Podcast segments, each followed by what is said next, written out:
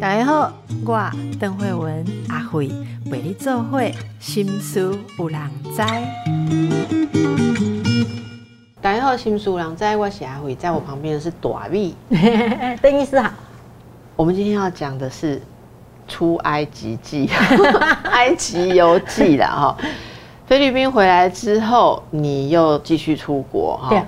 呃，去了埃及，对，两两周，两周差不多，差不多十二天了，十二天刚回来不久哈。我们有 follow 大米粉砖的人都知道，哇，这个非常的令人心动哦。就让我一直念念念，说下次可不可以带我去？念了好几次哦的一个旅程。那米来跟大家讲一下这次的埃及之旅啊，包括规划啦，然后整个大概的状况是怎么样？因为埃及比较不是一个大家常常去玩的地方。有两个原因让我选埃及啊，因为我那时候就是因为我觉得苦林大哥很会玩嘛。阿叶学尊我有改猛攻，你若要世界上哦，你增加这所在，你也要推荐哦，你也干嘛讲对卡好？卡和省，因为他那时候跟我推荐，第一个是土耳其、埃及，噶就是诶动物大迁徙，非洲的动物大迁徙。诶，一起，他前后面那个是动物，我是用一起盖一古文明，还有，诶，他觉得在全球西化的浪潮当中，其实后来你去很多国家看到的东西是差不一样，然后他们会，他觉得这些地方，这三个地方还保有了他自己的特色。所以你会觉得去到那边的时候，你可以感受到那个异文化的冲击，然后再来就是第一个苦大哥这样做嘛。那我自己后来都会觉得，很多时候你人生当中，别人都是你的一句话的贵人，但是你要相信，相信之后去做，你会得到，而且可能比那个那时候跟你说那一句话的那个人。得到的更多，因为你真的去做了啊，所以我就是就笑哎嘛。那时候就先去对土耳其，然后之后又去了埃及。然后还有一件事情，我永远记得我在国小三四年级的时候啊，反正那种小学的时候就很迷尼罗河女儿啊，就是那一部漫画当中，就是女主角爸爸是个考古学家，然后反正就是不小心去考古的时候，然后触怒了那个埃及的诅咒，法老王的诅咒，所以他女儿就会一直从现代回到。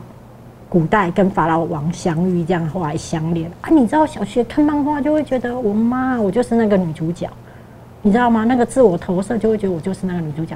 然后我还记得我国小三年级的时候，还是四年级的时候，就跟大家讲说，我将来一定要去埃及啊！然后我也询问到做三架，然后你知道，我居然跟人家讲说，我将来要去埃及。然后你知道，从小就是那种班上的那种风云人物嘛，吹不高烫啦啊，抓人啊那我被升中了，然后。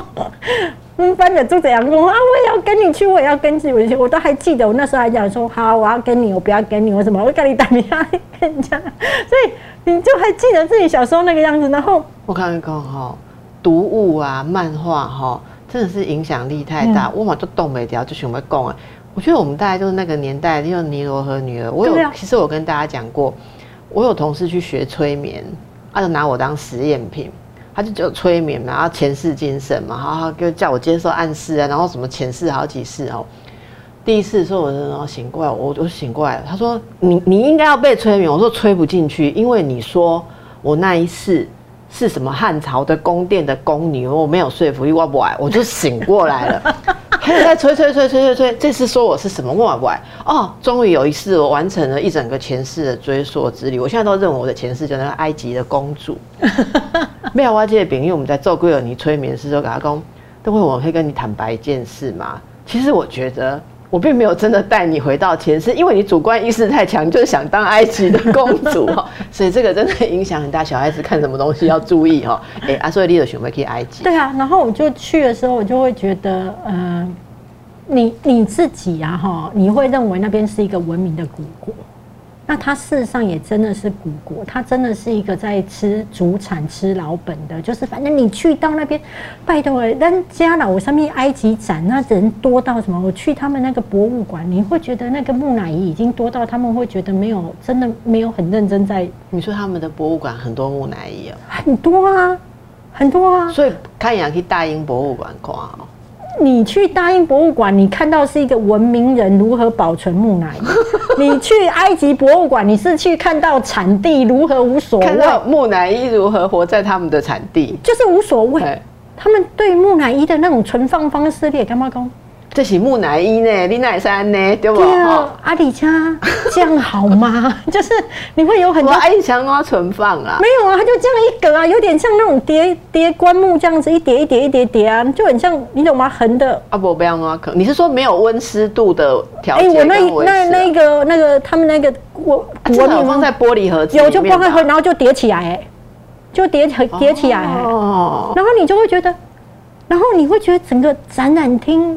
你都会觉得，这个、这个、这个不是一个泱泱大国，或是像我们印象当中那种走进那博物馆要我，我告诉你，我去金字塔，或是有很多古墓，对不对？你的手都可以摸，你的手都可以去摸那些墓啊。不，他不用管你摸不摸啊，摸了你受到诅咒，他也不用保护你。不是这样子，你知道吗？是他们的，他们收了那么贵的门票，你知道他门票一年涨三次哎，然后居然我不知道那些钱到哪去了。你知道吗？我终于好不容易来到一个古墓里面，它终于有那个玻璃，哈，隔一点距离，不让游客保持距离，你居然会感动，你会觉得这个国家有进步，有在努力，在进步当中，因为其他的古墓都可以摸，哎，难怪你会说是吃老本，哈，就是说他们靠这些东西来吸引观光财。但是他们可能没有很好的保存它，这些东西可能会毁坏。我不知道这个国家的经济状况到怎么了，基本上它的人均收入也是几千块，也是不高的。然后他们太依赖小费，所以呢，我的导游就跟我讲说，你知道吗？在这些观光地区的的小朋友，他们都会拿东西出来卖，然后都是弯搭了，弯搭了，一美金一美金。因为他们的币值一直都是流动，就是那个很不稳，一直在贬值，所以他们其实会比较想要收美金，然后就在那边弯搭了。然后他我的导游就跟我说，这边的孩子学完爸爸跟学完妈妈之后，第三句话就是弯搭了。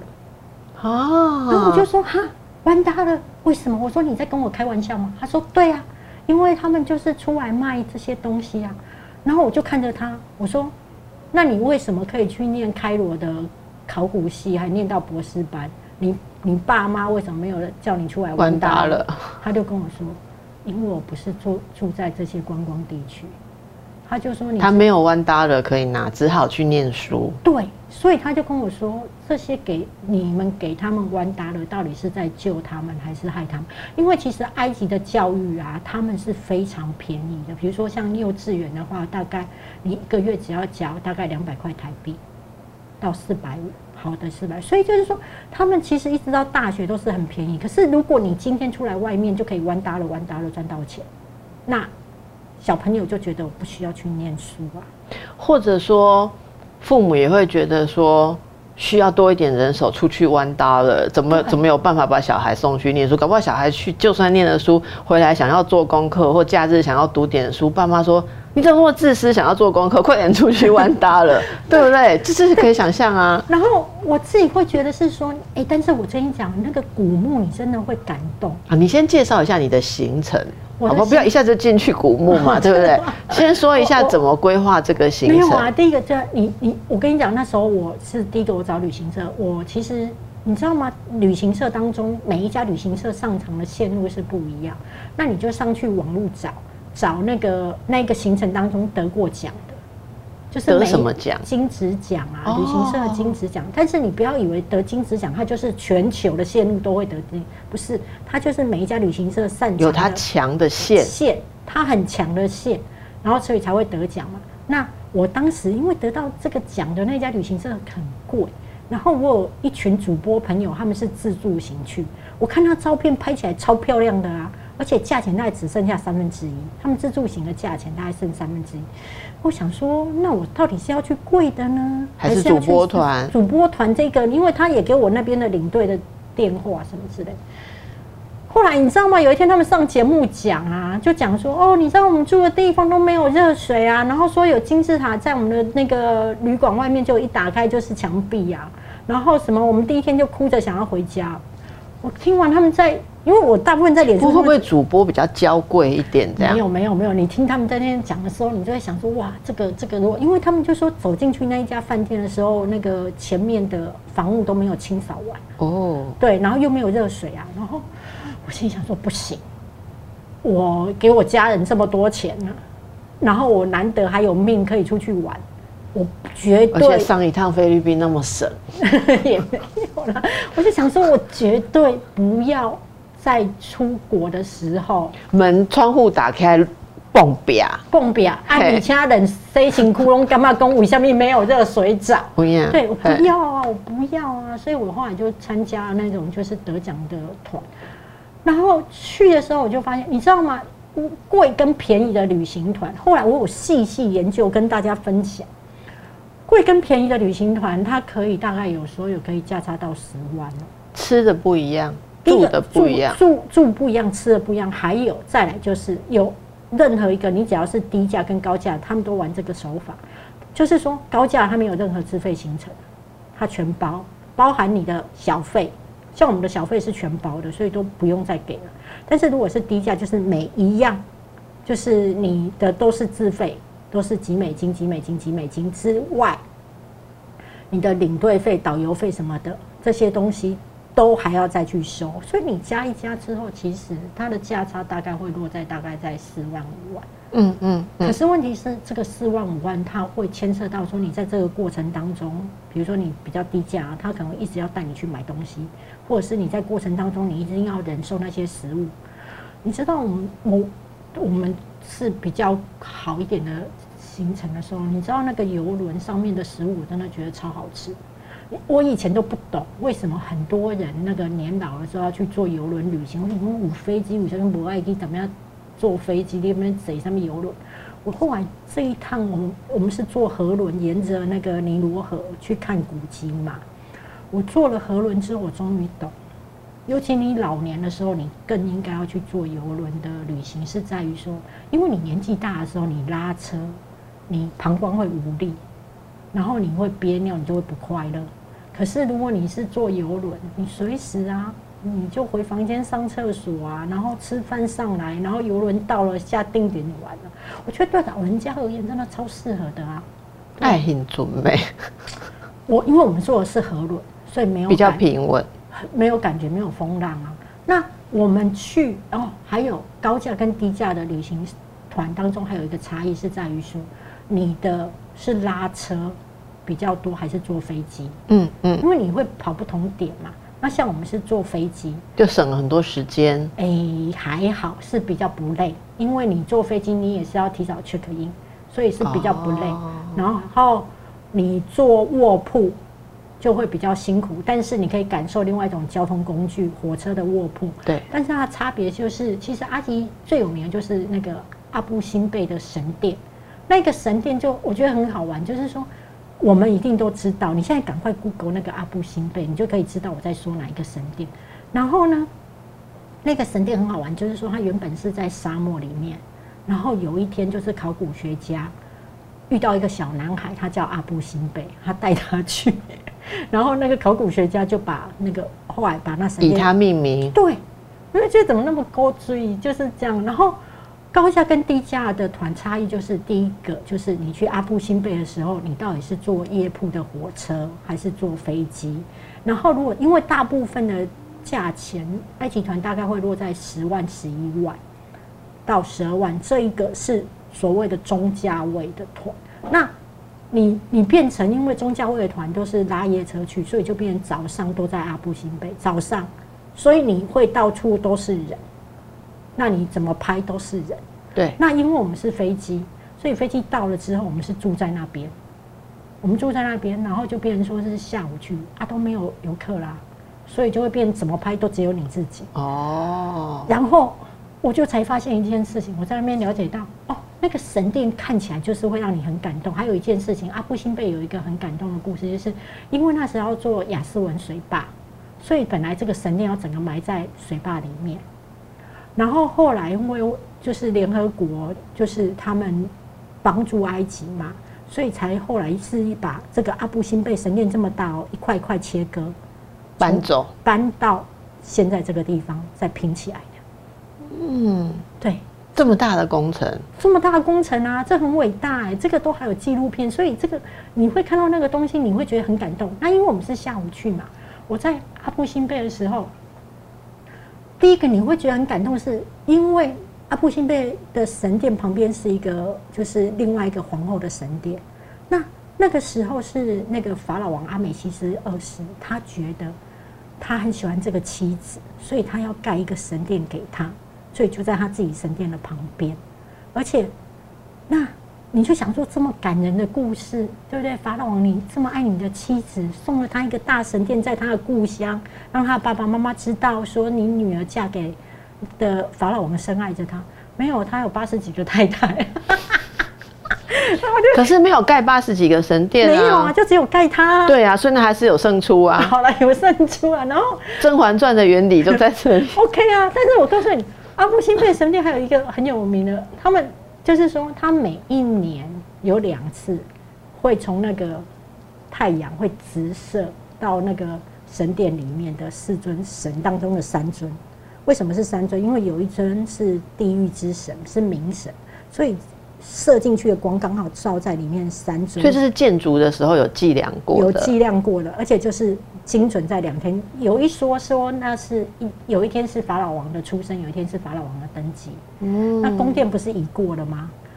那时候科学家怎么样算？后来移过来之后都会差一天，就是我们现在的科学没有过去的人那么厉害。厉害，立法的计算对，就是会差一天。然后我在那边第一次感受到。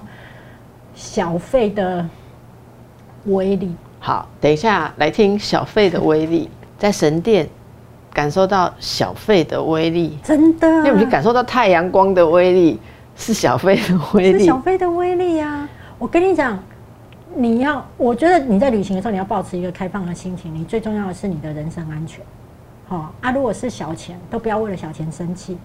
你知道很多人都会为了就是什么小费有的没有的不开心，不要这样子，都去了好吗？回来再赚就好，人身安全最重要。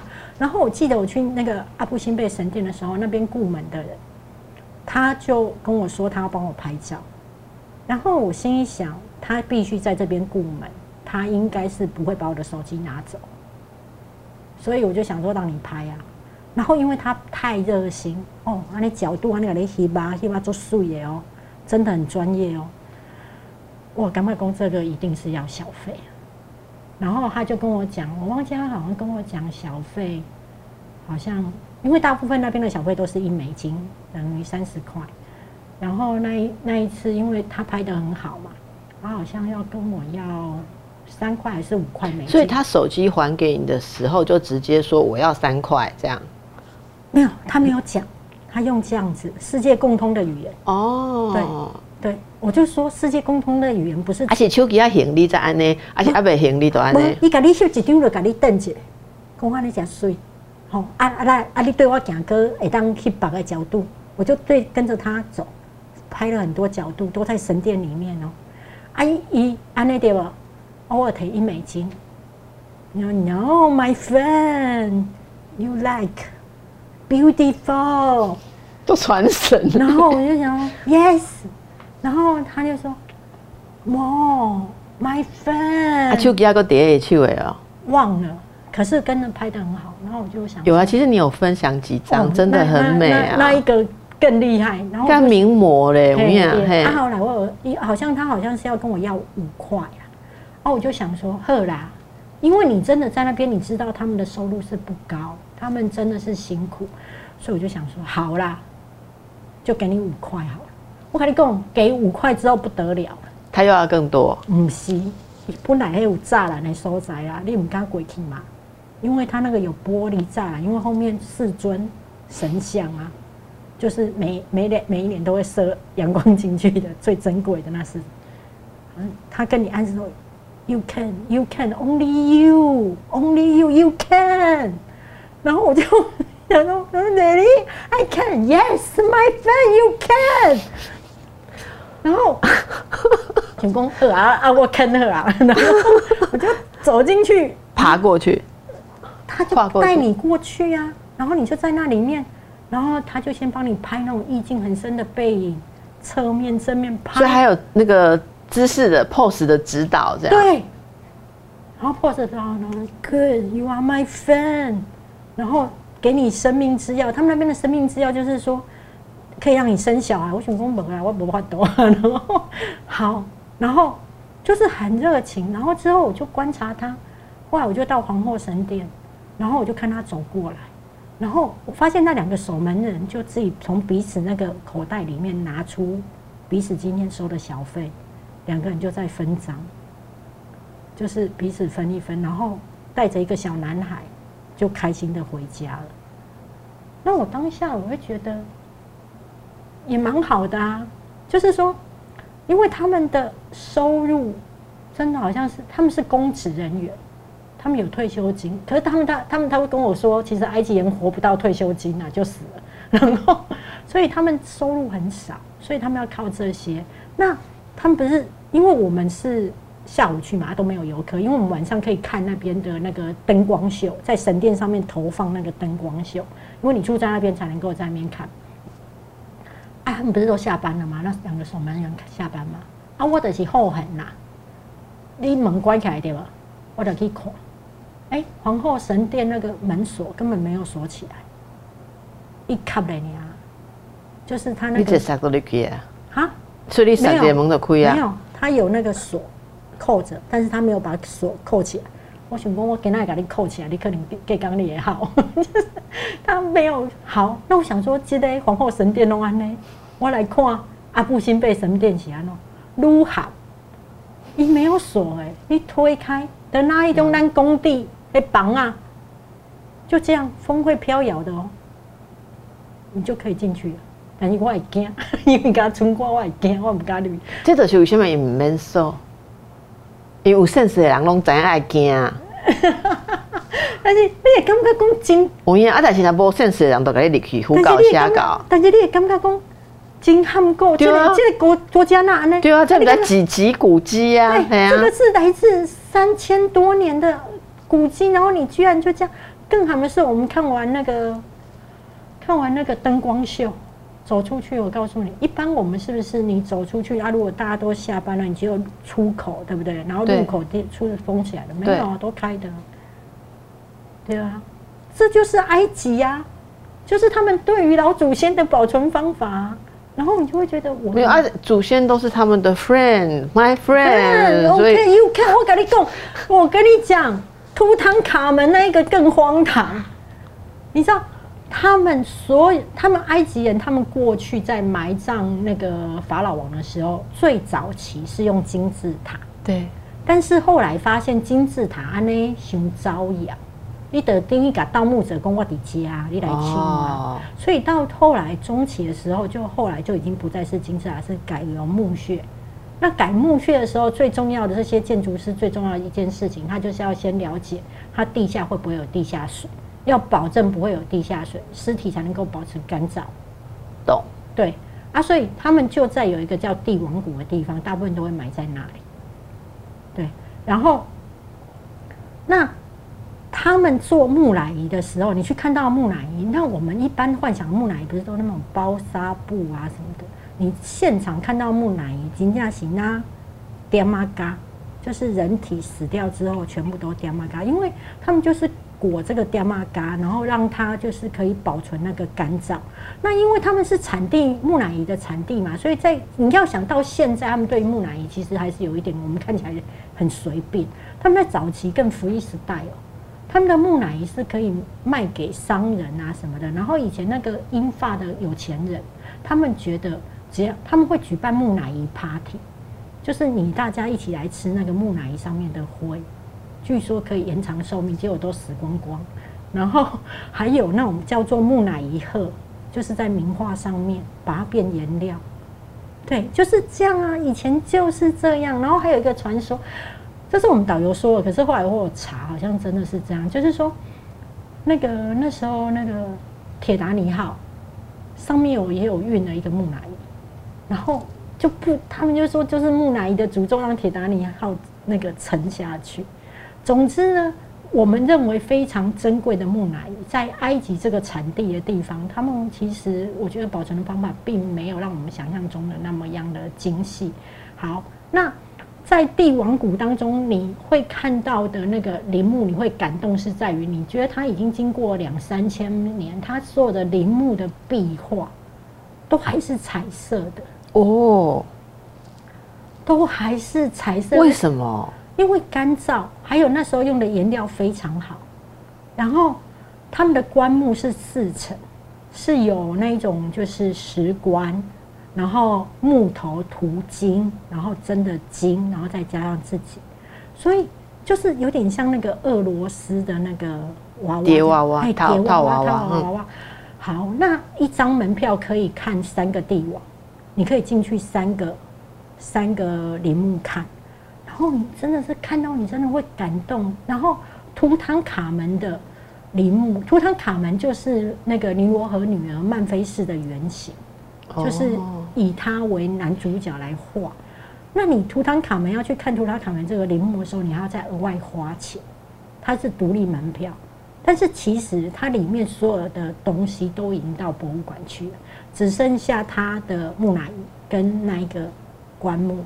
所以就只有那个壳，哦，但是里面它本来放的东西都已经移到博物馆去。它的黄金面具、黄金什么的都已经移开了。好，那我就只有它的壳的时候，为了改立功，世界共通的语言不是微笑，是钞票嘛？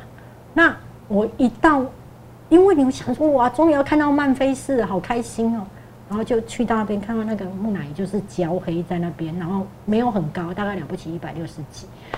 然后呢，那个手手手图坦卡门木乃伊的人就这样，Give me your phone，OK？那我就知道他的意思，然后帮我拍照啊。那我想说都来了，反正弯搭了嘛。你这辈子三十，终于尼罗河女儿可以到她的归宿了，你终于可以拍出你从小梦想的那个画面了。对，但是我。不是跟爹妈卡合照，你知道？哎，我当然是要啊，我就给他钱啊。哦，他太敬业了，敬业到吓到我。我告诉你，我如果是图坦卡门，我一定复活杀了他。你知道他每一张照片，就跟你讲说，他们对古文物没有想法。图坦卡门那边真的是有宝石恒温在那一个棺木，然后是透明。你知道他每要帮我拍一张照片，他都自己自备闪光灯。照一下图坦卡门，然后让我跟图坦卡门合照。然后你知道他照我照照我跟图坦卡门的合照就算，他为了要表达他的敬业，他还闪光灯图坦卡门拍一张他的大头照。你知道那个有多清晰吗？还有他的脚的那个特写，所以你知道。等于他每天跟人家收一次弯搭了，他就给他闪一次，不止啊，他闪很多，因为他不同角度帮我拍嘛，他有他的他的流程，让你拍在那边跟图坦卡门看他啊，或者什么之类，他有他他会指导你动作，然后他还会送你两张他的头跟脚的大头照，非常。然后我我比较关心的是说，所以他一天大概会这样操作几十个、几百个吧？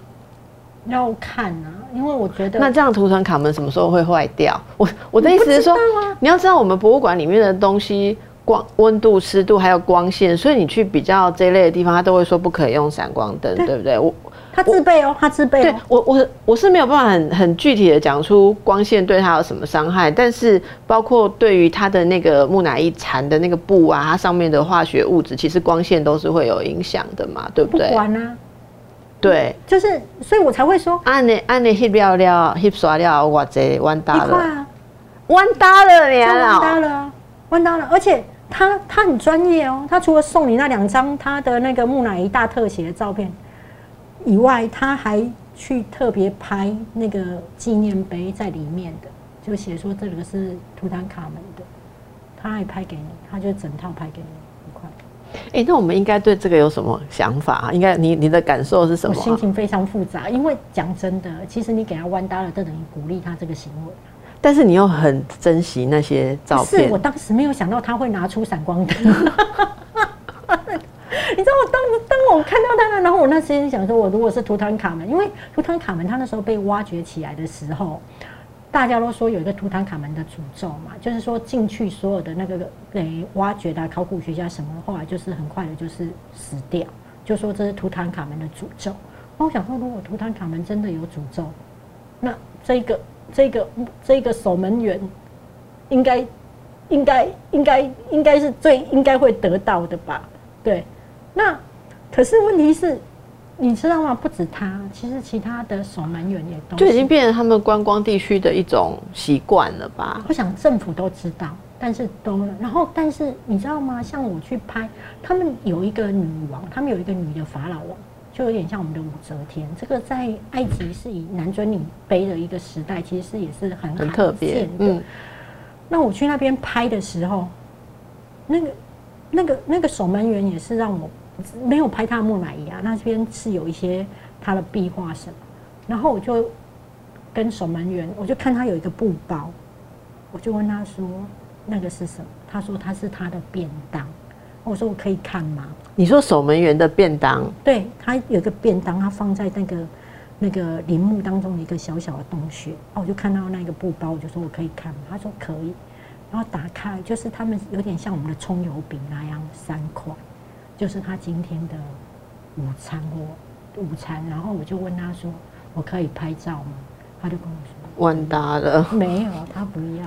他觉得不好意思，所以他不要我拍照。你的意思说不好意思，是说他的午餐这么的贫瘠，不好意思有入国格吗？不知道给观光客传出去不好看吗？我觉得是他个人的，我觉得他自己会觉得不好意思。对，所以他不要让我拍照。可是真的也蛮令人难过。你这样讲，我可以了解到那种心情啦。我我我我想就是说，他是这样生活的人，所以他。以这样子的生活水平来讲，他要去给你顾到什么木乃伊的文物保存，真的是太远了啦。好，所以，我我觉得大米也是蛮，你真的是，你真的是心很细啊。就是这样讲，我们就不忍苛责他。而且你知道吗？图坦卡门那一个拍的很专业啊，像这个女法老王这一个顾的啊，我觉得应该是比较少人让他拍，因为他那边没有木乃伊嘛。那那他自己应该是没有手机，你知道他拍出来的照片我有多慌吗？就是每一张很多都不行，那我的想法就是没有关系，就是多拍几张就好，总有一张行的。就是他们自己大部分其实是没有所谓我们这种很好的手机，或是没有手机的。Yeah，非常特别的经验哦。大家如果去埃及，也许可以考虑一下，你面对这样子的机会跟邀请的时候，你会怎么做？我觉得这真的也是蛮深层的一种。哦，人生哲学。等一下再回来。那你去埃及这样十几天，总共去了几个地方？哇，数不清了。你真的是神殿，还有金字塔，还有木乃伊，真的是看到腻，看到腻。所以你问我说值不值得？我觉得值得啦，就值得。去了很多的城市，就你们拉的范围蛮大的嘛。哎，因为它是埃及，是一个沿着尼罗河而。那些古文明都在尼罗，所以你坐游河一路下来，河文是这样。但是我跟你讲一件很好笑的事情，我刚不是讲说阿布辛贝吗？当时候是因为要建雅斯文水坝，啊，雅斯文水坝其实对当时的埃及人而言，他们会觉得这样尼罗河就不会泛滥，然后人定胜天，我们国力好。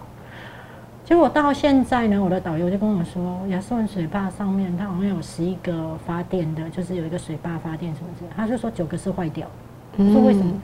他就说坏掉了就坏掉了，我们没有钱修。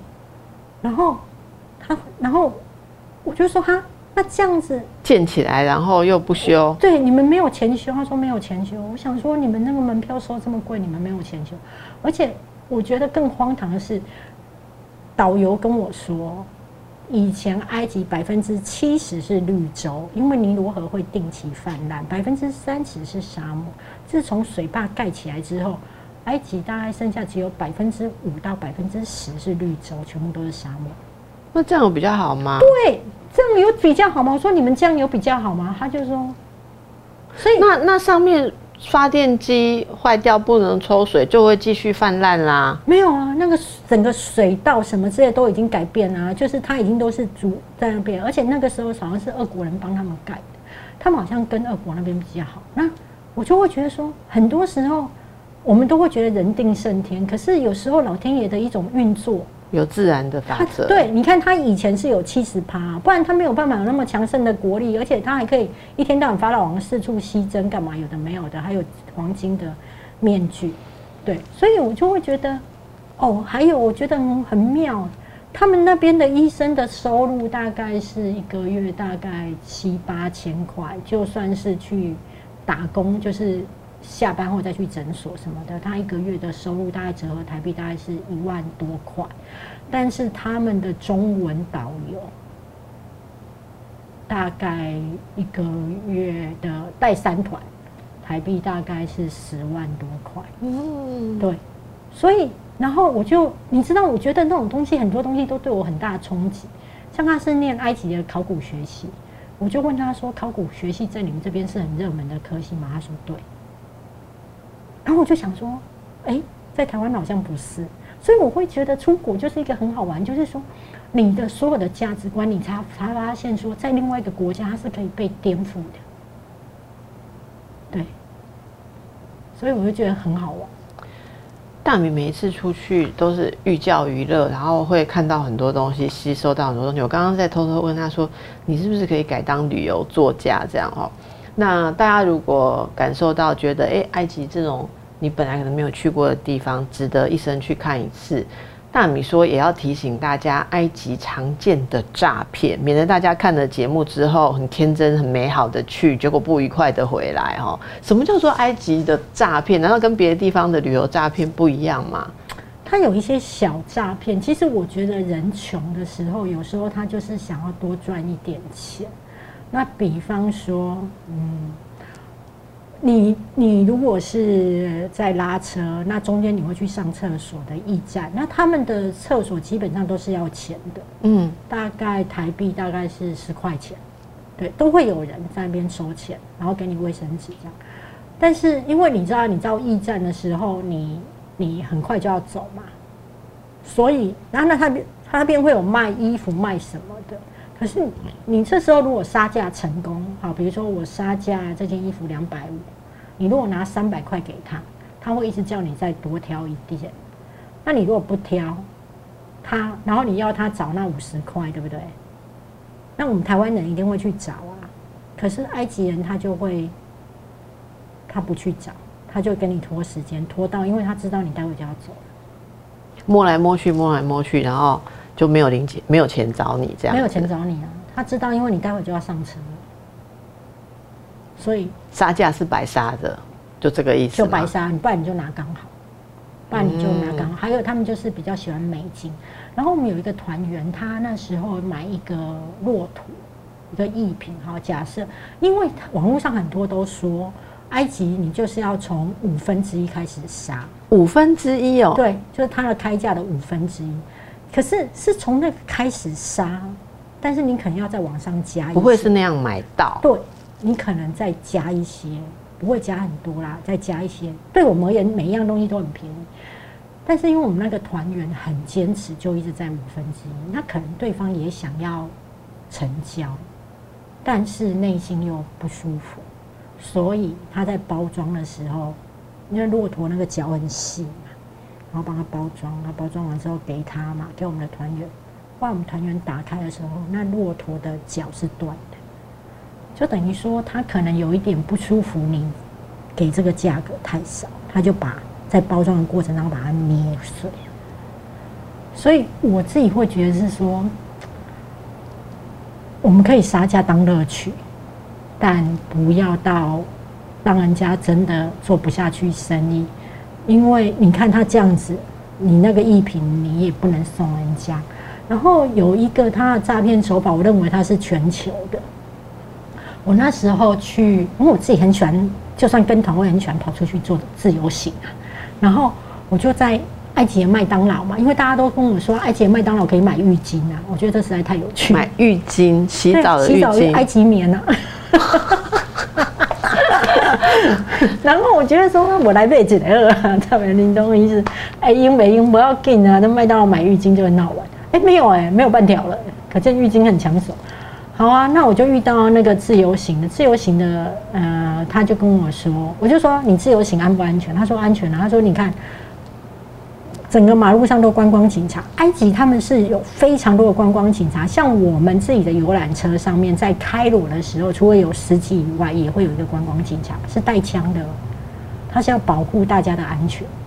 所以不是要颠覆你的观念，就是说不是因为那个地方肃杀之气很重，所以很多观光警察是那个地方的政府，他可能要强力的捍卫这些观光，就是不要让它出状况。所以他们有非常多的观光警察是在街上，包含你在开罗的旅行社的游览车上面都会有观光警察。好，那我就他就跟我说，他觉得他们自由行嘛，他觉得很安全，但是他有遇到一个诈骗。那我说你发生什么诈骗？他会说他叫用 Uber 叫计程车。计程车来的时候，他就上车嘛，而且计程车还没有到，就停在远一点的地方，然后就看就过来帮他搬嘛。他觉得好啊，那就你帮我搬上车，然后我也上去。